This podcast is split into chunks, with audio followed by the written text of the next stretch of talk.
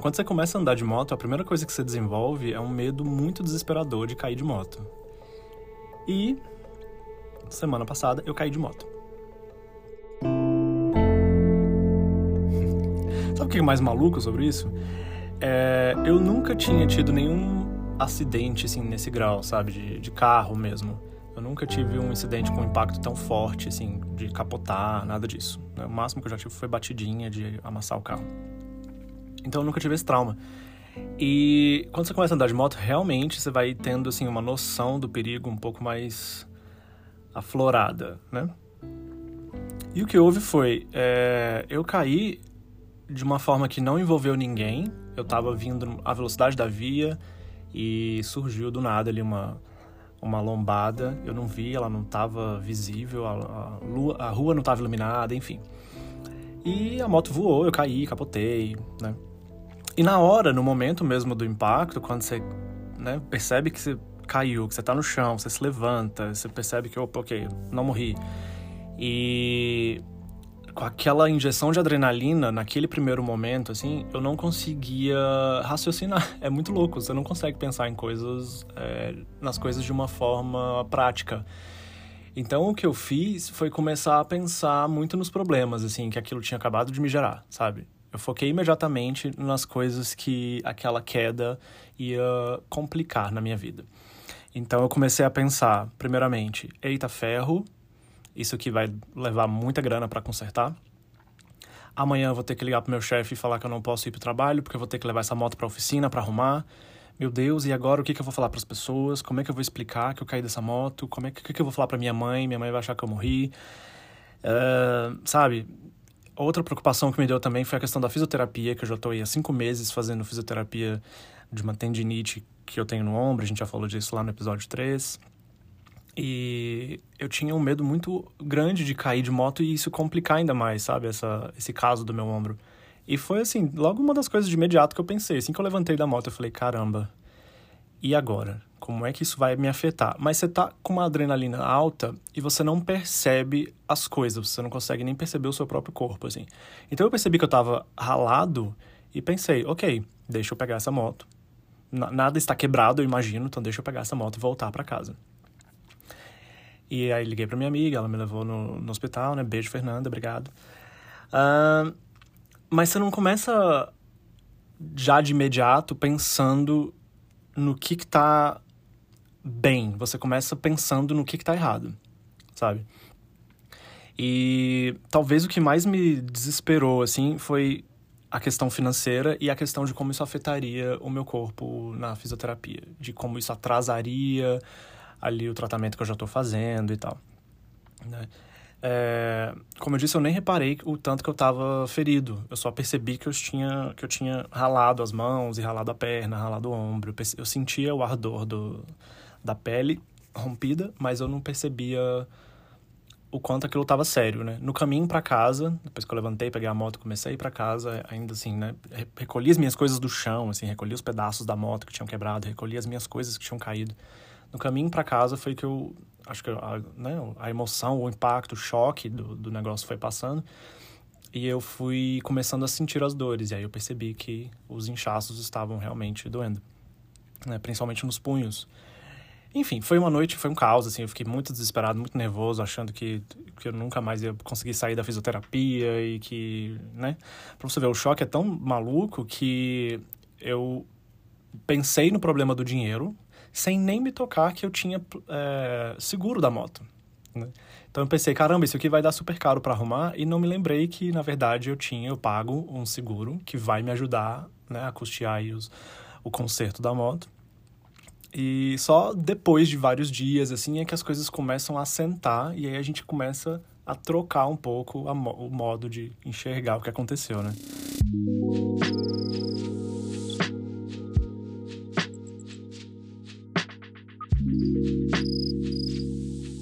esse quero chamar de acidente, né? Mas enfim, tô bem, tô vivo. Mas esse acidente, ao longo desses dias que eu fiquei em casa na semana passada de atestado, serviu para que eu pudesse mais uma vez exercitar essa habilidade de trocar a perspectiva de como a gente enxerga as coisas, sabe?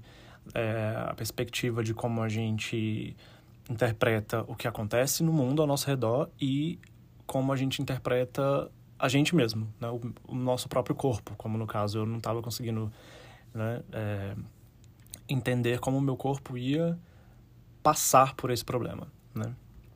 Uh, nesse, nessa semana que eu passei em casa, é, eu fui ali então refletindo um pouco mais e comecei a me voltar um pouco àquela, àquela ideia, aquela filosofia que eu estava desenvolvendo ali no final de 2021, uma coisa mais positiva, uma forma mais positiva de encarar os fatos, de encarar a vida, né? É, existe ali uma forma de você olhar para a mesma coisa de, de ângulos diferentes, né? Seja uma coisa que necessariamente se, seja vista mais como positiva ou como negativa, ainda assim, dependendo do ângulo que você olha, existe uma forma de tirar os fatos é, positivos daquilo, né? E ao longo dessa semana eu fui, sabe, valorizando um pouco mais disso, sabe? Eu pude voltar, porque lógico, você fica nos primeiros dias ali, você fica repassando o acidente na cabeça várias vezes, né? E aí eu pude ir repassando, pude entender que, poxa, eu não quebrei nada, sabe? Eu fiz todas as radiografias que eu pude e nada tá trincado, nada tá fraturado. Isso é muito bom. Sabe, eu consegui depois do acidente levantar pegar as minhas coisas e ir para casa, sabe? Eu saí de lá andando, eu saí de lá vivo, sabe? Eu tenho seguro que, poxa, o conserto dessa moto vai ser super caro, é uma coisa que eu não ia conseguir arcar agora, nem, nem sonhando, assim, sabe? E eu pago o seguro da moto que vai me proporcionar a possibilidade de pagar esse conserto de uma forma que vai ser tranquila para mim, né? Porque eu vou pagar só a franquia. O conserto da moto ia dar mais de 10 mil reais, eu fiquei chocado até agora, eu não acredito. E, sabe, é, eu tenho também ali plano de saúde que vai tá me ajudando com o processo da fisioterapia, sabe? Então eu tenho a oportunidade de fazer a fisioterapia porque eu já estava fazendo e também para qualquer outra sequela que esse que esse acidente possa ter causado, né? Então não é um desespero total, sabe? É, me proporcionou também uma semana, né, uns 10 dias aí de atestado, que eu ainda estou de atestado, né, do trabalho, para que eu pudesse me recuperar com tranquilidade, né? É, não, não só o plano de saúde, né? Na verdade, o, enfim, as leis trabalhistas, obrigado, carteira de trabalho. Mas tudo isso, é, tudo isso são elementos do lado positivo, sabe? Tudo isso são coisas que aconteceram, é, são vertentes positivas que, que, que brotam desse acontecimento, desse, desse incidente, né? E tudo depende mesmo de como você olha, sabe? É, é super clichê isso, né? Mas, de fato, eu acredito cada vez mais que essa habilidade de olhar para as coisas por um ângulo positivo, ela é uma chavinha, ela é um, um, um interruptor ali que está nas nossas mãos, sabe? Ou pelo menos eu diria assim, que está mais nas nossas mãos do que em qualquer outro lugar, sabe? Depende muito de você tomar a decisão de olhar para as coisas com, com outros olhos. E claro, assim, no momento do impacto e do choque, eu estava muito nervoso, principalmente por nunca ter passado por isso antes. E também porque, como eu disse, você acaba, no momento que você vira um motociclista, você acaba criando ali um medo muito grande, né? Você acaba vilanizando ali o, a possibilidade de, de uma queda da moto, né? E aí, quando aconteceu, eu imediatamente já abracei que aquilo era uma coisa muito horrível. E de fato é horrível, mas assim, existem. É, formas de entender que eu não perdi tudo, sabe? Na verdade, eu tô bem, né? Tô aqui tranquilo, tô gravando esse podcast, né?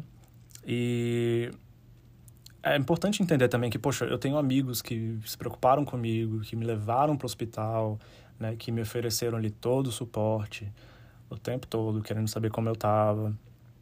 Então, é, cabe a mim mesmo, né? Cabe a nós pegar esse acontecimento que é ruim, entender ele como ele é, mas também entender ele como o que ele não é.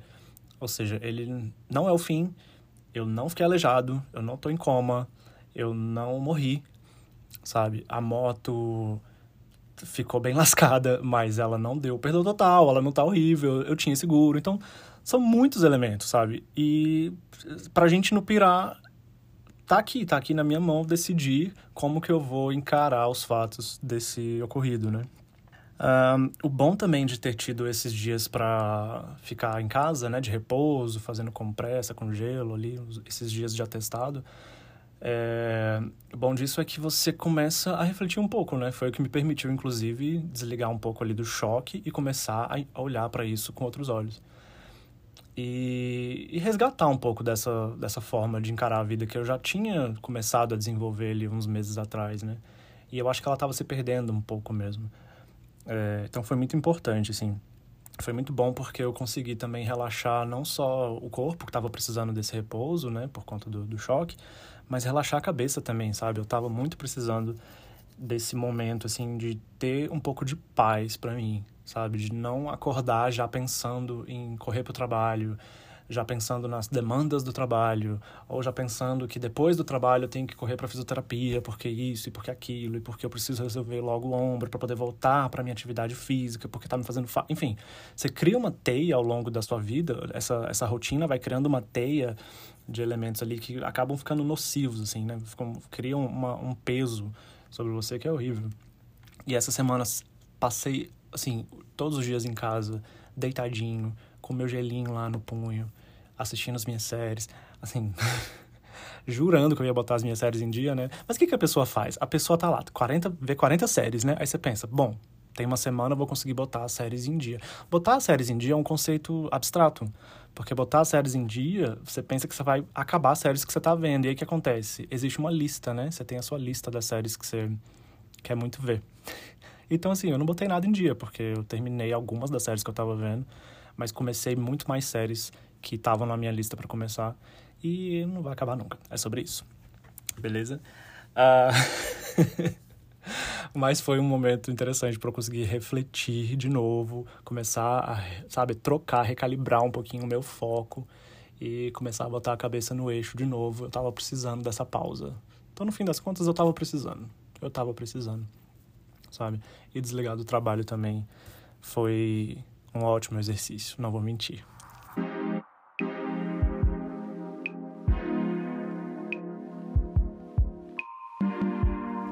Menina, falando nisso.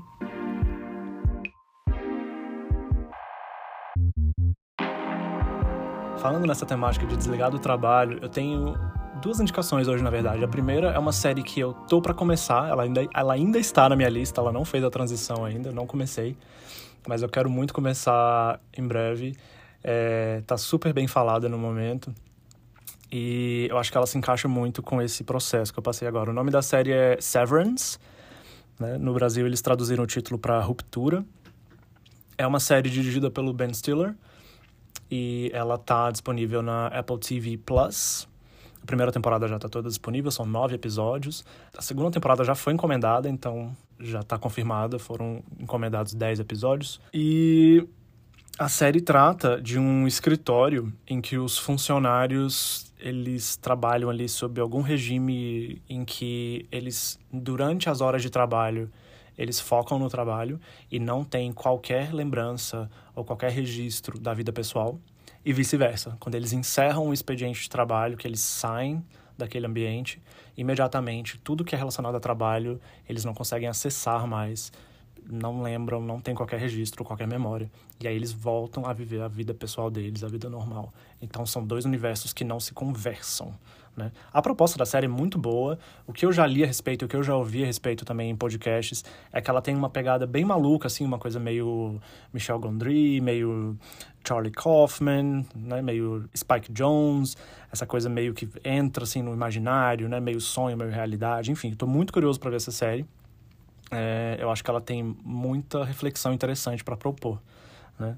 Mas também queria muito sugerir um outro um filme que eu vi um dia desses, e que é realmente está sendo muito bem falado também esse ano inteiro, assim. É um filme da, da A24, uma produção que está chegando no Brasil agora, vai estrear dia 23 agora de junho. Né? O nome do filme é Everything Everywhere All at Once, e para o Brasil eles traduziram o título como Tudo em Todo Lugar ao Mesmo Tempo. Esse filme é uma pira. Ele foca muito nessa... A, a verdade é o seguinte, eu não vou falar nada sobre o filme porque eu tive essa experiência e eu sugiro que você vá, sente na frente da tela e assista esse filme sem saber absolutamente nada sobre ele. Apenas assista. Porque é uma viagem muito incrível. Muito incrível. E ele foca um pouco também, assim, se eu puder dizer uma coisa sem dar qualquer spoiler sobre a história, é que ele traz essa mensagem de viver um pouco no. entender o agora, sabe? Entender o que existe e mudar a sua perspectiva. Então tem muito a ver com o que a gente estava falando aqui agora, né? Mudar a forma como você se propor a entender as coisas de outra forma e a mudar a forma como você se, é, se possibilita enxergar as coisas ao seu redor, né? É, mas ele é muito bom porque, assim, ele tem muita ação, mas ele não é aquele tipo de filme que é só ação, só entretenimento, sem reflexão, sabe? Porque muitas das vezes a gente tem esses... É um ou outro, né? Ou você tem um filme que te propõe muita reflexão, mas ele é meio parado, ou é um filme que é só ação, mas é por puro entretenimento, e aí você sai de lá e fala, beleza, assisti esse filme, não acrescentou nada na minha vida. Esse filme é uma junção muito perfeita do, dos dois casos, assim, sabe? Ele é um filme que junta muitos é, gêneros do cinema numa obra só, e ele consegue te manter absolutamente entretido do começo ao fim. Você não sai de lá com qualquer minuto, assim, de tédio. E ele propõe uma reflexão muito bonita sobre a vida, sobre a essência humana. E eu quero muito ver ele na tela grande com os meus amigos. Eu quero chamar todo mundo que eu conheço para ver esse filme, porque ele é incrível. E fica a dica, tá? eu vou manter o meu repouso por mais alguns dias. É, já retomei a fisioterapia, isso é bom, isso é muito bom. E tô focando agora nisso, sabe?